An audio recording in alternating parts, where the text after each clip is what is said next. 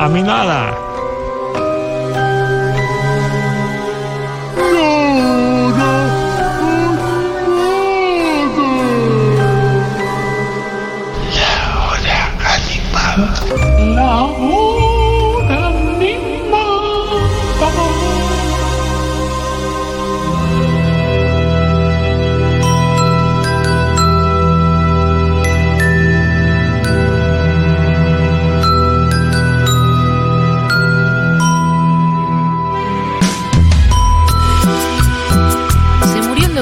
¿Viste? No, no, tremendo. Me enteré anoche. Eh, medio en shock, ¿eh? Realmente. Yo estoy en shock de que, Muy sea, joven. de que sea un shock para tanta gente. No sabía que era tan famoso. Para mí era como el, el actor secundario de Euforia, pero después vi y No. era re famoso él. Bueno, es que el, autor, el actor, un actor medio secundario de euforia, aún así eh, Era te hace re muy famoso. Y me impresionó que sea tan joven. Yo pensé que tenía como 40. 25 años tenía. No, señora. No, no. Muy Estoy siendo muy frívola, perdón. No, igual. Eh, sí te quiero decir además también. ¿Vos viste Euforia? No. Sí. Ah. Bueno, no, lo que te iba a decir es que por más que fuera medio secundario su papel. era querible. Era muy. Para mí el más querible. Era para mi personaje favorito. Creo. Bueno, pues por eso. Entonces, era medio secundario, pero tenía una cosa muy tierna. Todos. Bueno, su personaje además era como un tierno total. A pesar de estar, eh, estar en, el me- en el centro de buenos quilombos. ¿Qué dice Diego Vallejos? Que no spoilee Euforia. No. Pero, No, boludo. cara- Euforia ya. Te voy a está. decir. Ya está. O sea, imagínate, No. están muertos los No, no, personajes ey, en no, la vida no, real. no. No te puedo spoilear viene una Viene serie. una temporada nueva, parece. Bueno, sí, no, pero viste que sale en el 2032. más o menos, ¿no? Real. El otro Bueno. día hicieron el paso del tiempo. Perdón. No, no, ¿viste sí. La serie esta, eh, la del chico que es hijo de, de una eh, psicóloga eh, que está orientada No sé, en el. comodines, Eh, sí. poliladron. Ay, ¿cómo se llama? Gasoleros. Chico, la serie esta de jóvenes. el sodero de mi inglesa. vida. No, si es ahí no. Vulnerables. Es, es un chico. A ver, vamos a hacer este juego. Es un, un chico. Un Rey chico Sol. muy joven que va al colegio y su mamá es una psicóloga que habla de los adolescentes y el Bueno, sexo. Entonces, sex education. Sex Education. Y te muestran el, el tiempo, es como que es segundo año del colegio, tercer año del colegio, cuarto año del colegio. Sí, Y te muestran en la. como en la vida real. No en la vida real, te muestran las fotos de él en la temporada 1, temporada 2, temporada 3. sí. Y vos mirás y ya en la temporada 3 tiene artritis, tiene un bastón, Ah, ok. barba y es tipo cuarto año del colegio. Porque en realidad pasan como 8 años entre temporada y temporada, por lo que están dilatando el tema de los guiones y la salida de las temporadas. Bien. Entonces tienen miedo que con Euforia pase eso. Eso quería decir, era más corto, pero como no me acordaba el nombre de la serie quedó muy largo, casi como un bloque. Perfecto. Buen aporte. Bien. Eh, no, no, me quedé con lo de. Sí, esto, nada, la muerte de este muchacho, muy joven, muy triste. Al parecer habían muerto sus padres hace una semana y él estaba, y él estaba muy mal. Y no sabemos cuánto, cu- cuánto de decidido o cuándo, o cuándo de estar muy en una. Se te puede, se te puede escapar el asunto. Claro, bueno, en fin, no elaboremos teorías sobre cosas que desconocemos, sobre todo una muerte tan joven que eh, a mí me puso muy mal ayer cuando lo, lo supe realmente. En fin, bueno, bárbaro, pum, para el costado, ¿eh? Eh, por lo pronto, habíamos dicho en la apertura de este show radiofónico que eh, en el día de hoy, bueno, hablando de muerte joven, en su momento, María Gabriela Pumer murió a los 39 años, hoy cumpliría 60.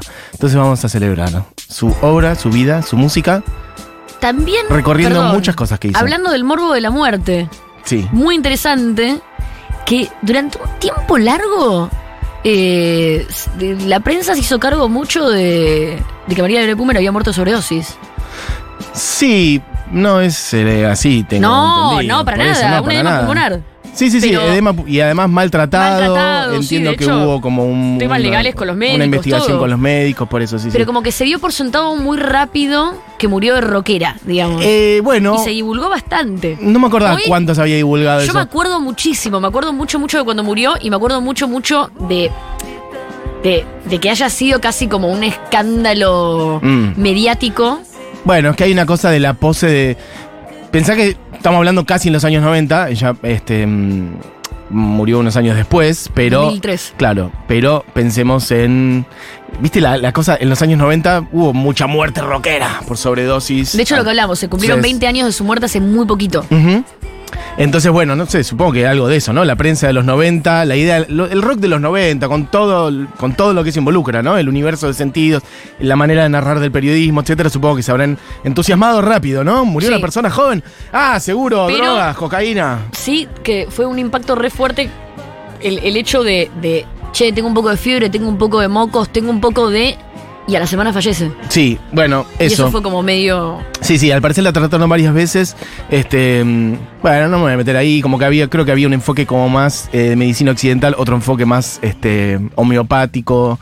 No avanzó bien. Bueno, y eh, terminó con la muerte de María Gabriela unos días después. Nacida ella el primero de agosto del 63, nací en el 63, así que estaría cumpliendo 60 en el día de hoy. Escuchemos un poquito, estamos poniendo algo de su música, vamos a ir recorriendo todo, pero esto es su disco solista, una de sus canciones, bueno, más conocidas. del disco Perfume, la canción homónima. Bueno, vamos a darle un poquito de dimensión antes de contar un poco su vida, lo que decíamos antes, ¿no? Te iba a decir, eh, Creemos una de las personas, una de las mujeres que más influyó a su vez en otra generación de músicas mujeres, que la deben haber visto tocando la guitarra en sus discos solistas, dando entrevistas, tocando, bueno, con Charlie seguramente un montón, con viuda e hijas, este, y con cantidad de otras participaciones. Eh, cuando, hay que decir, el- las mujeres en el rock en su momento eran mucho menos visibles de lo que son ahora, y eran como contadas con los dedos de una mano, creo yo, las que daban entrevistas, las que aparecían, una Fabi Cantilo, Hilda Lizarazu, María Gabriela, sí, de hecho te iba a decir por ahí andaba el asunto, ¿eh? algo que tiene ella así de particular es que más allá de, de las cosas por las que... es- porque ella es muy conocida como la guitarrista de Charlie García, más allá de, de- de después eh, con su nombre empezar a relacionarla con viudas y con sus discos solistas, eh, a lo largo de toda su carrera siempre tiene mucha comunión con otras, otras artistas mujeres. Re. Bandas paralelas, proyectos, eh, eh, reversiones de canciones o participaciones en discos. Sí, pero sobre todo- Todo el tiempo, todo el tiempo sostiene como que todas la- las pibas que andan dando vuelta en el rock en, es, en, en- en los 80s, en los 90, principios de los 2000, fines de los 70s, tocan con ella. Sí, y hacer de eso una identidad y un. Eso, como muy este, decididamente buscar armar proyectos con otras mujeres de vida e hijas. Después armó Eso. otra que llamó Las Chicas en un momento ya arrancado los 90, este, después de que se disolviera Vida e Hijas, como para, mm, bueno, volver a armar otro proyecto con mujeres, que Sí. de hecho tengo entendido, no estuve porque era, bueno, muy chico en casi todas estas cosas, yo era muy chico, pero que tocaron abriendo el show de Fito en Vélez, del Amor después del Amor. Si alguien fue, puede atestiguar Ah, o contar vos. o no, eh, de que esa banda de María Gabriela armó- abrió ese show. Bueno, Con vamos a Claudia ir... Cinesi tenía Maleta de Loca Exacto, Maleta de a Loca fines de los 80s es un proyecto, es algo que sale de Viuda e Hijas. y después ellas eh, terminan siendo la banda de Celeste Carballo. A Exacto, también, 90. Maleta de Loca, Como exactamente. que se va todo el tiempo, es ella con otras A compañeras. su vez, Cienesi era amiga de ella desde antes de viuda, este, y así es como un poco se arma eso también, como hay cierto, cierta cosa de ir juntas entre ellas dos. Bueno, podemos ir a viuda, de hecho, eh, Di, cuando quieras. Así hacemos un poquito más de crono.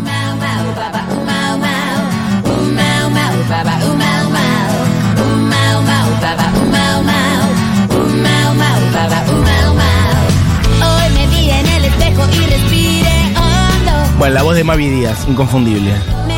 Un día había que hablar con Mavi Díaz. Una genia.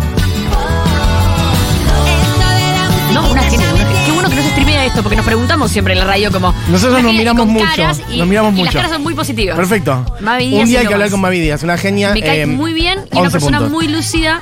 eh, Divina, una energía bárbara, además. palabras, muy buena energía y muy buenas anécdotas. Las mejores anécdotas de viudas las Y escuché bueno, de su boca. Eh, Mavi Díaz que, eh, bueno, ahí la voz de Vida e Hijas. Después se fue a España un largo tiempo. Hija de un armoniquista del folclore nacional, el más importante, Hugo Díaz. Bueno, Viuda e Hijas se armó efectivamente entonces con una jovencísima este, María Gabriela Pumer, Claudia Cinesi, quien recién mencionábamos en bajo, Mavi Díaz en voz y Claudia Rufinati en teclados. Una canción muy vigente, Fondo Monetario Internacional. Se está usando mucho en estos días, de hecho, y vuelve a aparecer porque es como un, un sino de nuestra historia, el Y es Fondo muy Monetario. linda la, la historia, perdón, esta canción justo que, de hecho, contado por Mavi Díaz, que ella cuenta que, que empiezan a hablar de, de Fondo Monetario Internacional como casi como un chico, ¿no? Como quién es. Mm. Como casi un, un chico misterioso dentro de la ignorancia de estar todo el tiempo escuchando hablar sobre el FMI y no entender exactamente qué es. Y es muy gracioso porque 30 años después, medio que podría llegar a ser la postura de cualquier banda adolescente, ¿no? Sí. Como, ¿quién sos Fondo Monetario Internacional? No sé Re. por qué estás todo el tiempo en la tele, pero... Y es muy simpática la canción. Bueno, una María Gabriela de nada, de 21 años, 20, 21 años, cuando sale el primer disco Viuda e Hijas de Rock and Roll, que es un grupo que se arma, efectivamente, bueno, con cuatro chicas. Rock and Roll es como un- algo que agarran un nombre de una canción de Rita Lee. Y bueno, viudas también, viudas del rock, como el rock murió. Bueno, todos guiños que me parece que están muy bien. ¿Sabes que ellos tuvieron así un casi eh, exitazo eh, en Estados Unidos? Mira, Hubo como un momento donde había ahí como un. eh, se estaban. Antes de que todas las bandas de acá explotaran, fueron como una de las primeras bandas en, en o así explotar. Y, mm, y estéticamente trajeron algo también medio gringo de la Sí. ropa y del pelo y todo, que después fue adoptado por toda una década de músicos en Argentina y medio como que en el relato también, más allá de que nos acordemos de las viudas, no se les acuerda como ser eh, las- a- la antesala a toda esa estética. ellas tenían algo muy modernas. Muy Soda Stereo. de pelo corto, maquilladísimas, vestidos como de plástico y esas cosas. Muy cruzado con el arte plástico y bueno, con todos cruces nacidos también o que tenían mucho que ver con el calor de la naciente democracia, de, de- de la noche, de la joda, de la música que en algún momento llama- esa categoría me parece espectacular, que es la música divertida, viste que los twists, eh, los abuelos, eh, Virus. viuda, sí, virus también, es verdad. Bueno, la cosa de, además, no solamente que- de que la música sea bien bailable, soda también, sino también incluso como de letras medio en joda, medio Que- los sí, twists. sí, sí, correrse un poco de la canción de protesta que en ese Un momento. montón. Y Por- también un poco de, de- es como todo un concepto re difícil de llevar, que en ese momento está, era re discutido. Que es, che, con todo esto que está pasando o que acaba de pasar, no nos podemos dar el lujo de subirnos arriba del escenario a bailar. Y en realidad era como un statement completamente opuesto, era al revés. Nos vamos a subir arriba de un escenario y vamos a bailar y vamos a cantar. Sí. Y era como ese debate ahí Bailar en medio que generó un género nuevo. Es re necesario, el disfrute, los cuerpos, el goce, la noche, la joda. Es tan importante como, bueno, las ideas y otras cosas. Bueno, muchas bandas que fueron en esa línea. Eh, bueno, esta fue una que explotó también en su momento. De hecho, creo que, Cover. aparte de hablar de sexo también, ¿no? Mujeres, Ellas que hablaban te bajes mucho el de pantalón. sexo. Un montón. mucho más que los tipos de sexo en las canciones. Muchas muy- canciones. Muchas canciones tenían doble sentido, con cuestiones sexuales. Bueno, esta claramente. Bueno, escuchen un poquito si no la conocen.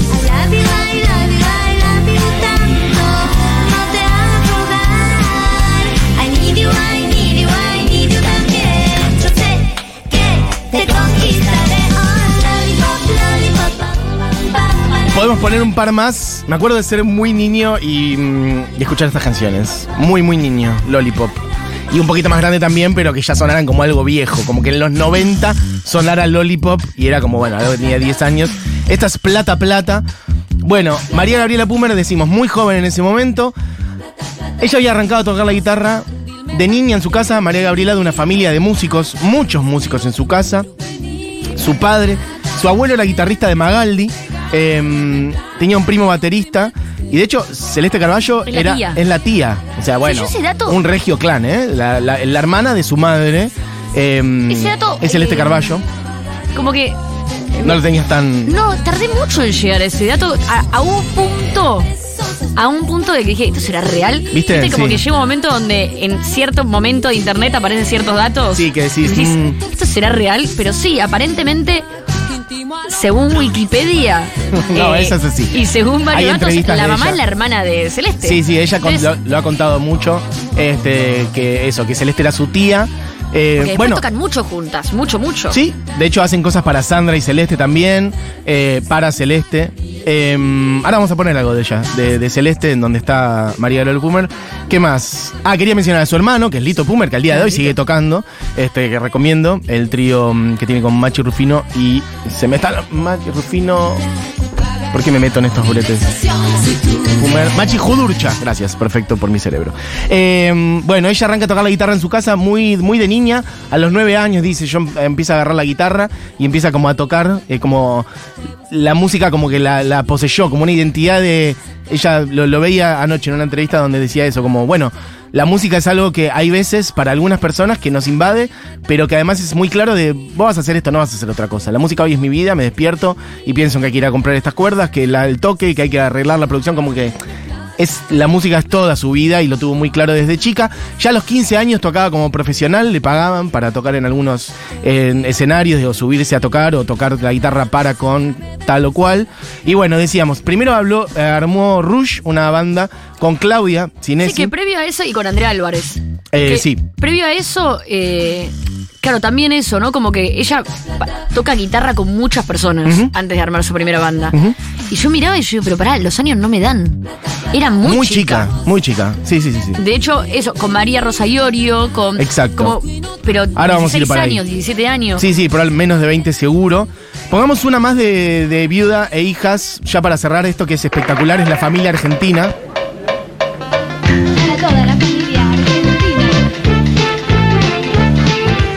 Está en vivo, me parece, en algún lado. No es la de estudio, pero no importa, a ver. La letra es bárbara. Viva la decir algo? paz de nuestro hogar. Hace muchos años. Chicos vienen de Para, para que quiero que se escuche un poco la letra de esta canción.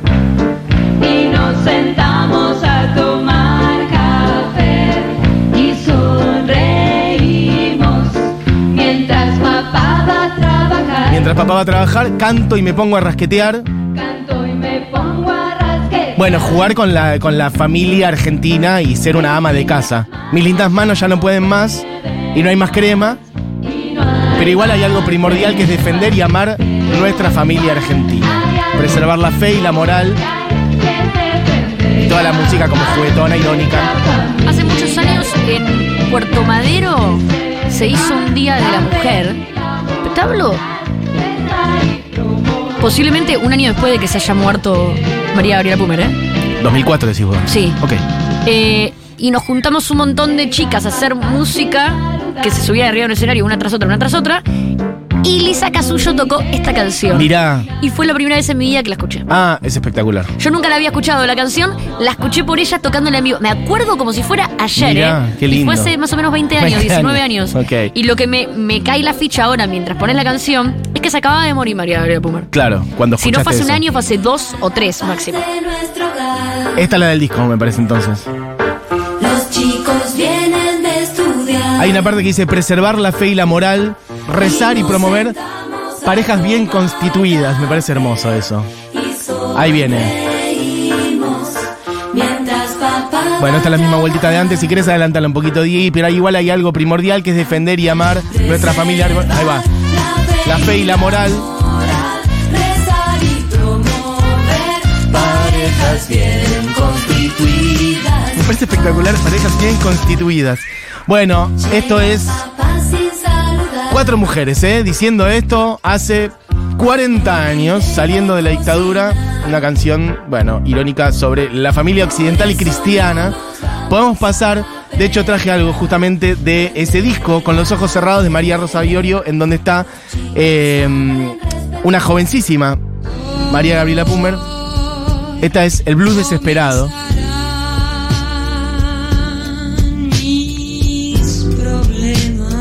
Esto es lo primero que graba, que es lo que decía Barbie recién. Antes de Viuda e Hijas.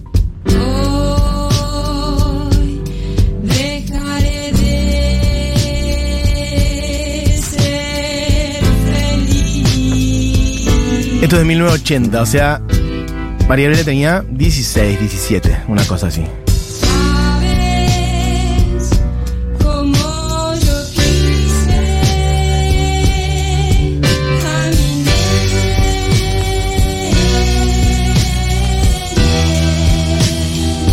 Bueno, ella mete guitarra en este disco, aquí y allá, quería traerle un poquito. Che, hay bastantes mensajes.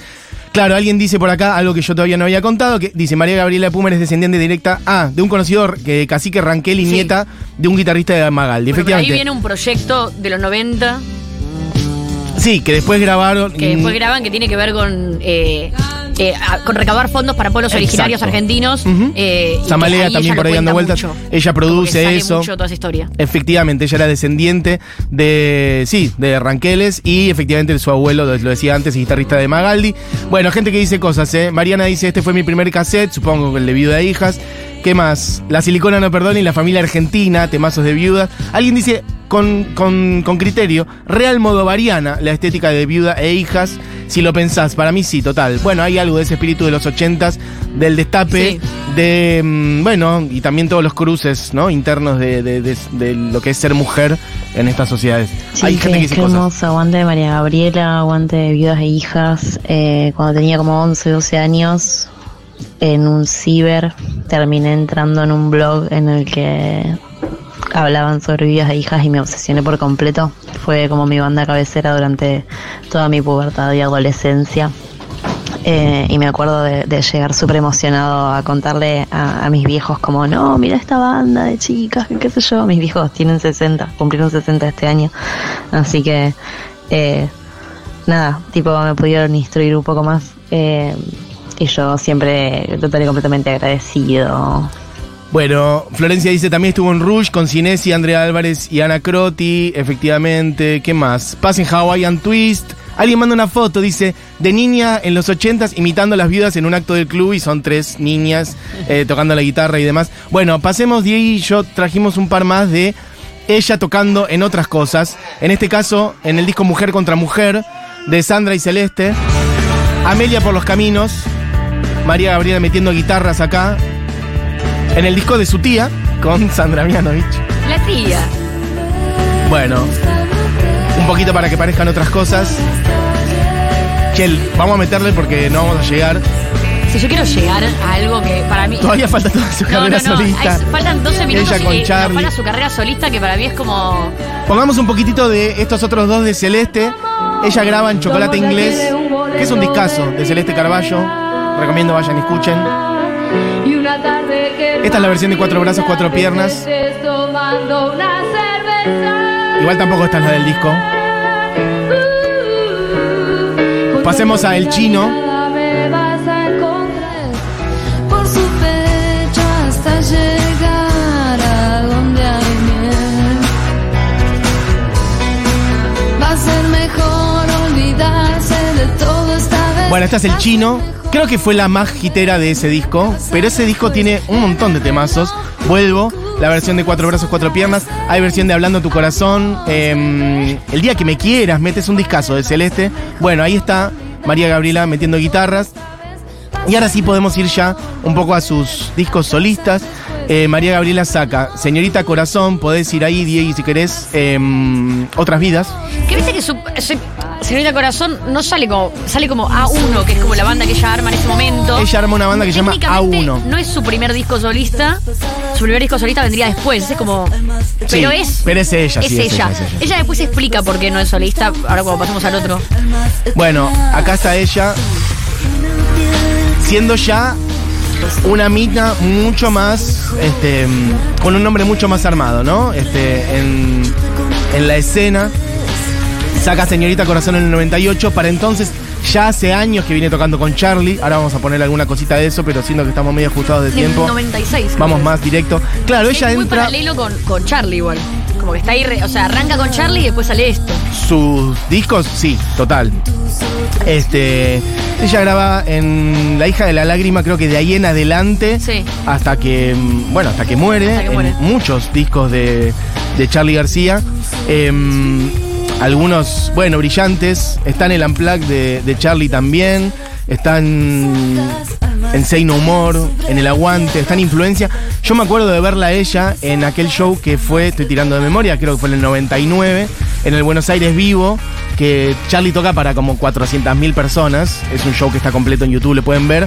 Y está María Gabriela tocando la Bueno, y con- guitarra. Con, la vuelta de Generis también. También, total. Con la vuelta de Generis. A, a mí me, me vuelve un poco loca.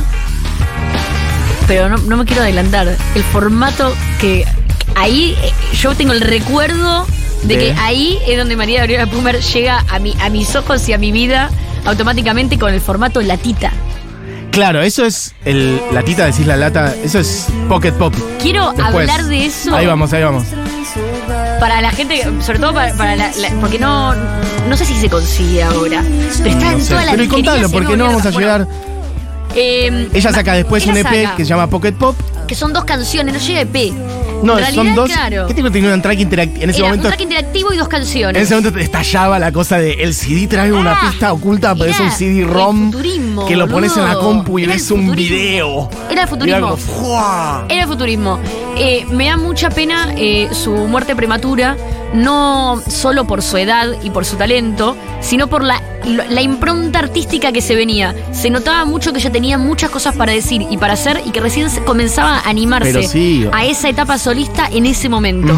Entonces, ella saca eh, eh, Señorita Corazón en el 96, saca Perfume en el 99. Creo que es más 98 y 2000, pero bueno, por ahí, ¿eh? ahí saca Perfume. Sí. Y después saca este, este disquito, una latita, que es como una pomada de zapatos, eh, que según la historia cuenta que ella fue a, a las fábricas a buscar estas latitas, y lo que mete adentro es un mini disc, un formato que para la gente que está escuchando, eh, parecía que tenía un montón de futuro. No, Yo- un mini, un CD, ¿eh? ¿No era mini- el mini disc del casetito? Ah, ¿Sí? yo lo vi como No, no, CD, yo lo tuve, ¿eh? yo lo tuve. Ah, yo lo vi como yo lo mini tuve CD, como ¿eh? mini, era como un mini CD, un mini CD, perdón. Ah, pero no mini- por eso, el mini disc era el que era el casetito. Un mini CD. Ah, un mini Era CD, sí, sí. chiquitito, adentro una lata de, de pomada de zapatos, Sí. Donde ah, en la tapa venía un sticker con su cara rosa y adentro venían estas dos canciones. Exacto. Era, no sabés dónde lo podías escuchar, era imposible, Era un chiche que te comprabas y lo más loco era que si vos querías tener ese chiche, no es que después decías, bueno, me meto Spotify, era el único formato, no funcionó, creo que fue lo único que vi en mi vida en mini CD. Había muy poquito, sí, Y- sí. Pero sí era una época donde explotaba eh, el formato simple. Claro, es que era, eso iba a decir, era como lo que el simple de 7 el pulgadas al LP en vinilo. el formato simple. era lo mismo. Vos ibas a Tower Records o a Musimundo y en esa época, ¿sabés por qué explotaba también? Esto para, a, mí me vuelve loca también a, nivel formato. Porque no te alcanzaba la plata para comprarte un CD, pero sí un simple. Los simples estaban 3, 4 pesos y los CDs estaban tal vez 15, 16 pesos. Entonces, eh, eh, estos formatitos salían un montón. Mi recuerdo es que los CDs estaban universalmente a 22. Salvo que este que ya estuviera medio viejo o algo Pero así. el, el- salía un disco que salía simple, 22. Claro, el simple estaba a 4 pesos, Sí, 5 exacto. pesos, y esto había venido en ese formato. Y nada, fue un furor. Me acuerdo que fue un furor y fue la única artista que, que hizo algo así. Y muy poquito tiempo después murió. Eh, y cuando murió, de hecho, estaba preparando ya su nuevo disco solista. Que creo que después salió como un disco de rarezas o algo así. Sí, em, bueno, acá estamos ya en Perfume, pasamos Señorita Corazón, el disco Perfume, que tiene algunas versiones. A mí esta me parece hermosa, que es versión de canción para los días de la vida, de Spinetta. Bueno, este disco tiene un par más, tiene una participación de Robert Fripp, este, con el Que era cual. su profesor. Exacto, ella se había conectado mucho. Que él hace una introducción, que es esta, instrumental, para después meterse en la canción Quiero estar entre tus cosas, de Melero, que es una hermosa versión. Hermosa la, la versión. Bueno, eso, y él ofrece hacer esto, entonces. Esa era la intro de Robert Fripp, que dura tres minutos, instrumental, y después vamos a esta versión de ella, con la guitarra, que es bellísima.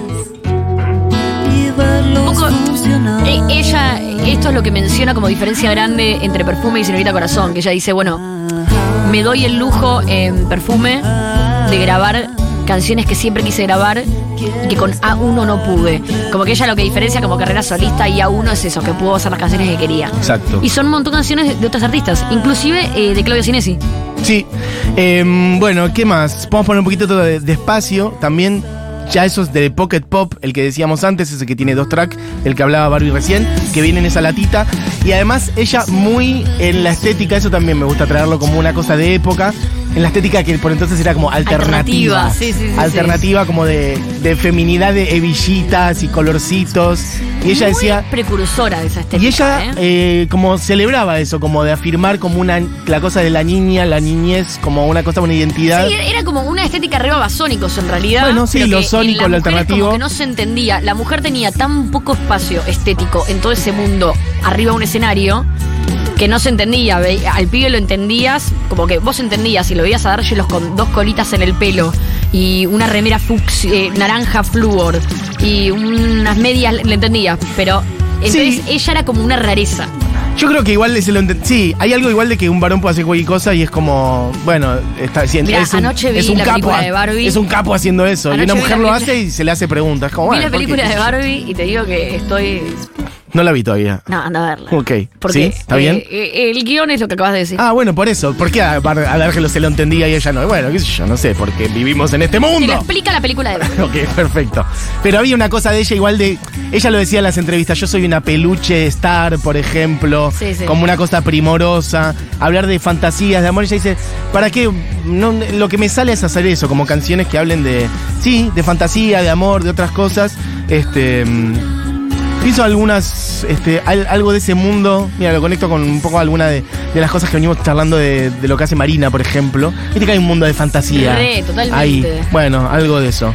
Eh, y eso, ella había, Mari- eh, Mariela Chintalo, que tocaba el saxo con Charlie, era muy de dibujar. Y entonces había armado como el dibujito que era como el iconito de María Gabriela Pumer, como con el pelito y las cebillitas. Y esa es la que es la tapa de, de perfume y de pocket pop. Bueno, nada, un poquito por ahí. Eh, ¿Qué hacemos? ¿Ya vamos hasta el final? ¿O qué? Bueno, podemos poner algo de Charlie solamente para llevarme como un pequeño arco desde La hija de la lágrima, Kurosawa, ella grabando en este disco. Puedes poner un poquito de Chippy Chippy también en vivo, Diego del Unplugged, donde ella toca y pela muchísimo. No pusimos tanto de esto porque creo que es lo que más todo el mundo sabe, que es que ella toca la guitarra con Charlie. Yo subo la escalera, uh, Entonces, bueno. La me preferimos ir más a, vi- a viuda hijas, hijas. a ella grabando para Sandra, para María Rosa, en su carrera solista. Bueno, hay un poco de la guitarra de ella. El solo que mete acá es divino también. No, Bueno, ella graba en discos muy importantes de Charlie, en Say No More, traje un poquitito de un par de canciones, canciones de jirafa, cuchillos. De hecho, ella también forma parte del disco Alta Fidelidad, en el que graba con Mercedes Sosa, cerca de la Revolución. Bueno, estas cuchillos. Entre las cosas que ella va contando en las notas, a mí me queda una que me. Nada, que al día de hoy es vigente y me parece importante para cualquier artista que dice: A mí no me importa cuánta gente me vea, me importa que la gente me vea, tenga ganas de escucharme tocar la guitarra. Y, y habla mucho eso de, de eso, de todas las participaciones que tiene, ya sea en estadios con Charlie o en proyectos de ella en Niceto o, o en, en, eh, la, la vuelta de viudas en los Roxys o shows chiquititos, shows grandes. Ella como que la gente que esté ahí quiera escucharme tocar la guitarra, no importa cuánta sea. Sí. Bueno, esto, esto es de alta fidelidad. No es que acá eh, estrictamente aparezca ahora, pero bueno, está en ese disco, eh, como en tantas otras cosas que hizo con Charlie. También otra, ¿eh? Este, María Gabriela tocó en la banda de Spinetta, en donde, en la cual Spinetta En presentó Peluzón. Peluzón. O sea, ella estuvo en el vivo de ese disco, lo cual debe haber sido glorioso. Envidio muchísimo a la gente que haya ido a ese show. Bueno, algunos mensajes para cerrar. Eh, qué lindo escuchar a María toda la semana. Eh, Barbie, me hiciste acordar a esa latita. ¿La tenés? Manda foto. Dile, eso lo digo yo. Qué moderna siempre María. ¿Qué más? El primero que lanzó un disco mini, dice alguien por acá, fue Leo García con Morrissey. Se podía escuchar en cualquier Discman. No sé si fue el primero, me parece que hubo varios antes, pero. Ah, habían un montón. Había un montón, Yo lo, total. que, lo, lo interesante de ese disco mini era eh, la latita que lo envolvía con el sticker, todo, que era algo como. Era la primera vez que vos ibas a la disquería y no estaba en la batea, porque no podía estar en la batea, estaba como en un lugar especial. Esa es la diferencia, Esa además. era, era como la, El- la cosa interesante. El packaging había hecho ella algo distinto. Todo lo demás venía por ahí en un cartoncito. Era algo muy distinto que era muy difícil que algo así sucediera dentro de eh, una distribuidora gigante que en ese momento creo que era DBG o una, una de estas grandes. Mi primer recital fue en el 2002 cuando tenía 12 años. Fue la presentación de Influencia de Charlie y me voló la cabeza María Gabriela. Poco tiempo después nos dejó, bueno, gente que dice cosas. Lo único bueno que me dejó mi primera, relación amorosa es María. Ok, o sea, conociste a María por tu primera relación. Perfecto. Bueno, che, vamos redondeando. Mira, gasté ese casete en la primaria, gracias. Me lo sé de memoria, recién me doy cuenta. Gracias. Bueno, che, em, nos vamos yendo porque es la una en punto. Así que vaya para ella, esté donde esté, un feliz cumple, porque hoy cumpliría 60 años. Imagínate lo que sería una María Gabriela entre nosotros ahora, con 20 años más de carrera, con lo que se le venía, porque claramente estaba metiéndose cada vez más armar cosas ella. Y Sí, ahora siendo una referente de 60, sería hermoso tenerla. Eh, a veces, eh, de- digo, uno se, a veces disocias la vida humana de la vida artística y cuando te das cuenta que el legado artístico estaba como en un 2% de la barrita de lo que Sí, podía de lo que llegar a dejar, es como que te agarra ahí como una obsesión. Eh, de hecho, eh, nada, eh, ahora quiero escuchar esa canción de la que hablan tanto que va a sacar Paul McCartney de los Beatles Ah. completada con inteligencia artificial. Sí, sí, sí, Digo, sí. como que te vuelve loco, decir, ese legado que faltó, ¿viste? Y bueno. Bueno, vaya, entonces nuestra pequeña eh, recorrido, igual fue como más de media hora lo que estuvimos haciendo sobre María Gabriela. Se quedan con Seguro La Habana, con Julita Mengolini. Este programa fue hecho por Diego Vallejos, Julián Matarazo, Cami Coronel. Mi nombre es Matías Mesulam. Barbie Recanati aquí con nosotros. ¿Y qué más? Nada, nos quedan algunas cosas para decir, las decimos otro día. Por lo pronto, cerramos entonces con Primera Luz del disco Perfume, porque sí, María Gabriela Pumer, Primera Luz sonando en este cierre de la hora animada. Tengan una gran tarde, amigues. Volvemos mañana. Chau, chau.